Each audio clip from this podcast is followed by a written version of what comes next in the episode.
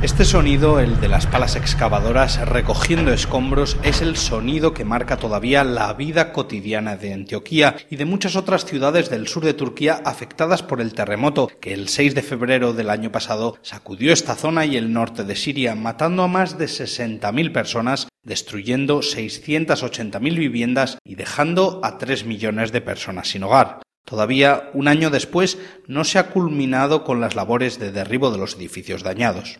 No han quedado edificios, no ha quedado gente, no nos han quedado parientes. Así de mal estamos. Aziza, vendedora de verduras, perdió a tres hijos y a varios parientes más. Ahora vive con los dos hijos que quedan vivos en una casa container dentro de un campamento para damnificados. En total, unas 700.000 personas en Turquía viven en estos campamentos gestionados por el gobierno. Otros han emigrado hacia otras provincias del país, pues la economía se ha visto severamente afectada, especialmente en las localidades más devastadas como Antioquía, Kahramanmaraş o Adiyaman.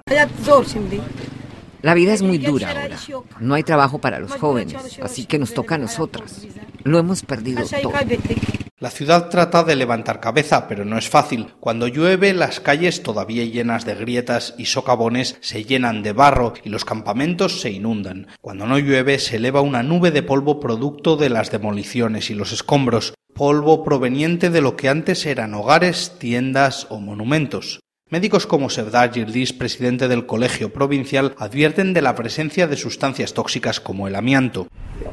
A medio plazo veremos enfermedades de obstrucción de las vías respiratorias y a más largo plazo aumentarán los cánceres. Tras el terremoto, el presidente turco Recep Tayyip Erdogan prometió una rápida reconstrucción, puesto que la pasada primavera se enfrentaba a unas cruciales elecciones, en las que revalidó su puesto con cierta dificultad tras 20 años en el poder. Sin embargo, un año después del seísmo solo se han construido 46.000 viviendas, muy lejos de las más de 300.000 a las que se había comprometido. Hay mucha diferencia entre provincias. En la de Hatay, que hasta ahora votaba a partidos de la oposición, apenas se ha reconstruido el 3% del parque inmobiliario dañado. Más al norte, en otras como Gaziantep y Kahramanmaraş, la cifra supera el 10%.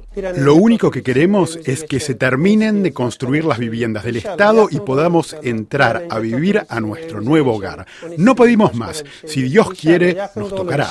Habla Mehmet Abut, habitante de un pueblo de la provincia de Kahramanmaraş, que espera ser uno de los afortunados en el sorteo de las nuevas viviendas públicas, sobre todo porque sus problemas respiratorios crónicos han empeorado mucho desde el terremoto, debido a los meses que tuvo que pasar al raso, solo protegido por una tienda de campaña y a inhalar el polvo de los escombros.